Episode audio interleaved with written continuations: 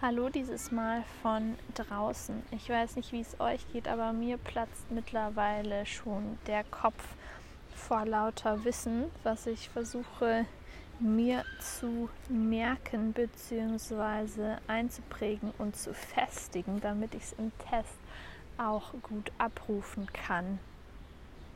Damit Merkenhalte sich auch ähm, ja, verfestigen habe ich gehört, es ist auch wichtig, dass man diese Merkinhalte einmal durchgeht, wenn man an einem anderen Ort ist. Ähm, wir haben zwar auch von Einprägungshilfen und Abrufhilfen gesprochen, im Sinne der, des Kontexteffektes, dass man an einem gleichen Ort äh, lernen sollte, wo man dann auch später abgefragt wird, aber da das natürlich auch gar nicht möglich ist, ähm, habe ich mir gedacht, probiere ich doch mal jetzt diese Technik aus. In dieser Episode soll es nur ganz kurz um das Kapitel 8 nochmal gehen, in dem es um das Problemlösen, Denken und um Intelligenz geht. Und zwar werde ich einfach die Zusammenfassung, die hinten drin steht, einmal lesen. Der Zweck jeglichen menschlichen Handelns ist im Grunde die kurzfristige oder langfristige Adaption an Umweltgegebenheiten. Probleme können daher psychologisch als Situationen definiert werden, in denen die gewünschte Überführung von einem Ist in einen Soll-Zustand mit Aufwand verbunden ist. Die Lösung eines Problems wird durch Informationen über die Problemsituation und ihre Veränderungsmöglichkeiten über den Problemraum erleichtert.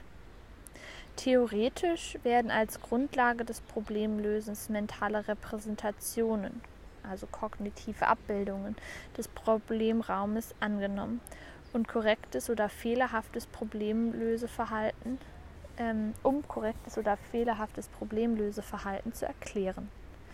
Wichtige psychische Teilprozesse des Problemlösens sind Schlussfolgerungen, welche entweder induktiv induktiv ablaufen, indem aus Einzelerfahrungen auf Regeln geschlossen wird, oder deduktiv, indem aus Prämissen implikative Ableitungen durchgeführt werden. Letztere unterteilen sich wieder in Konditionalschlüsse, also Wenn-Dann-Formulierungen, und in Kategorialschlüsse, Mengenaussagen. Schlussfolgerungen sind fehleranfällig besonders wenn Aussagen verneint sind, wenn das Schlussergebnis unerwünscht ist, wenn zu viele Annahmen, Prämissen gemerkt werden müssen und wenn Implikationen, wenn A dann B, fälschlicherweise auch umgekehrt verstanden werden, wenn B dann auch A.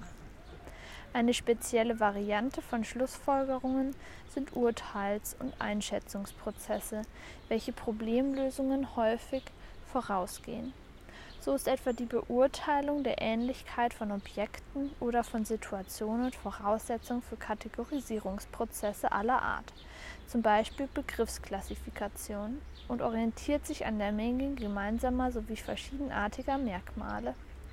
Urteile müssen im Alltag oft unter Zeitdruck und mit einem Minimum an Informationen gefällt werden, sodass sich ontogenetisch, lebensgeschichtlich und vermutlich auch phylogenetisch, artgeschichtlich gewisse Daumenregeln, Heuristiken dafür herausgebildet haben, die gleichzeitig auch Fehlerquellen darstellen. So beeinflusst die Art der Formulierung einer Urteilssituation, eine Rahmung, das resultierende Urteil oft erheblich. Risiken und Gefahren werden durch bestimmte Bedingungen überschätzt, zum Beispiel durch die Nachrichtendichte in den Medien, und durch andere wieder unterschätzt, wie etwa durch Gewöhnung oder durch den Eindruck von Kontrolle. Hinzu kommt, dass bei Menschen die Einschätzung von Wahrscheinlichkeiten allgemein fehlerhaft ist und schwerer fällt als jene von Häufigkeiten. Seit etwa einem Jahrhundert versucht man Intelligenz als hypothetisches Potenzial geistiger Leistungsfähigkeit mittels Tests zu messen. Das Ergebnis waren verschiedene Gesamtmaße von Intelligenz, Intelligenzquotienten und Einzelmaße für unterschiedliche, voneinander unabhängige Intelligenzdimensionen. Weitgehend unbestritten ist die Unterscheidung in eine fluide und eine kristalline Intelligenzdimension, womit einerseits Fähigkeiten zur Lösung neuer, bisher unbekannter Probleme gemeint sind und andererseits solche, die durch Aneignung von Wissen oder Fertigkeiten zustande kommen. Als Hauptkritikpunkt an der Intelligenzforschung wurde bisher vorgebracht, dass neben wichtigen erfassten Intelligenzformen wie schlussfolgerndes Denken, verbales Verständnis, Rechenfähigkeit, Raumvorstellung andere für die Lebenspraxis ebenfalls bedeutsame Leistungspotenziale weitgehend unberücksichtigt blieben. Zum Beispiel wurde unberücksichtigt geblieben emotionale, soziale und praktische Intelligenz. Salthouse weist darauf hin, dass die meisten höchsten Managementfunktionen CEOs in der Altersgruppe zwischen 50 und 60 Jahren vergeben werden. Die immer wieder mit voreiligen Abstempelungen verbundene Frage nach der genetischen Veranlagung von Intelligenz kann aus heutiger Sicht mit einer Schätzung von etwa 50 Prozent beantwortet werden, wobei klargestellt ist, dass selbst die beste Begabung ohne entsprechende Förderung wirkungslos bleibt und umgekehrt.